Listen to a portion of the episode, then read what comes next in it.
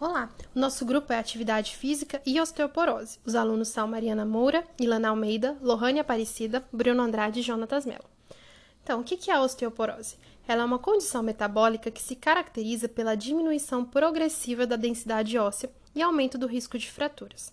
Os nossos ossos eles são compostos de uma matriz onde se depositam complexos minerais com cálcio e estão em constante processo de renovação, já que são formados por células chamadas osteoclastos, encarregadas de reabsorver as áreas envelhecidas, e por outras, os osteoblastos, cuja função é de produzir ossos novos.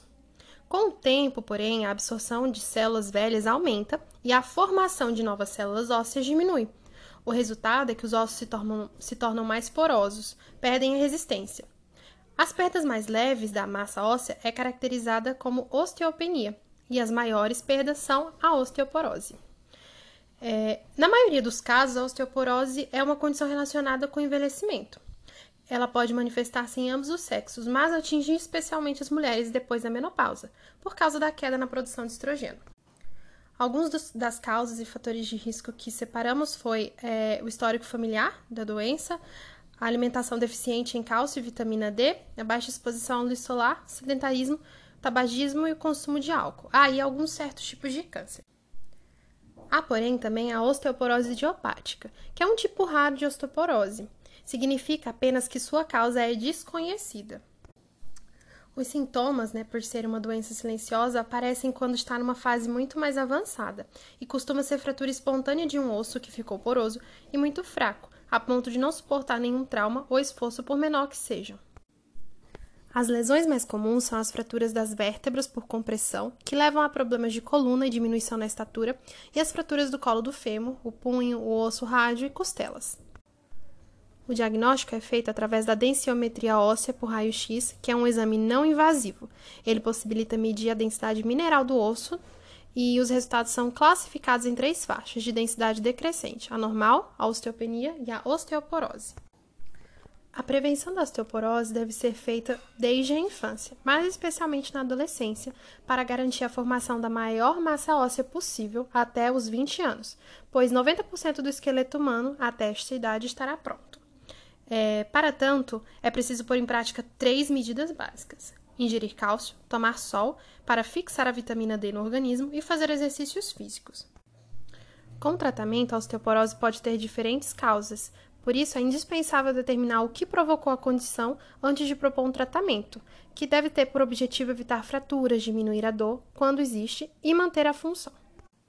A atividade física deve ser usada para prevenção.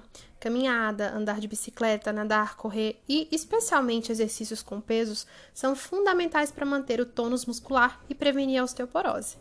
Mas a atividade física também deve ser usada como tratamento. O paciente com osteoporose deve passar por uma consulta médica para avaliação das condições sistêmicas gerais e do grau de osteoporose antes de indicar qualquer programa de exercício. Só assim, uma programação adequada pode ser instituída.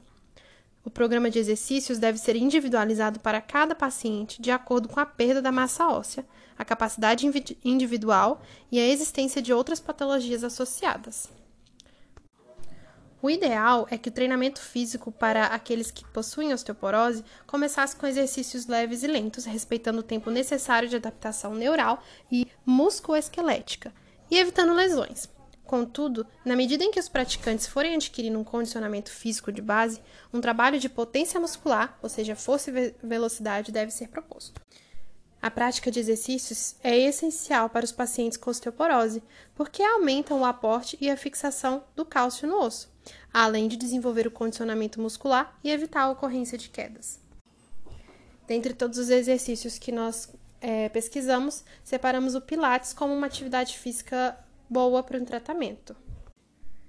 Lembrando que, para qualquer tipo de exercício físico, a pessoa, o paciente com osteoporose, ele deve passar por consultas médicas e avaliações para só então fazer su, o seu exercício físico. Na verdade, todas as pessoas deveriam ser assim, mas principalmente aqueles que têm osteoporose. Obrigada.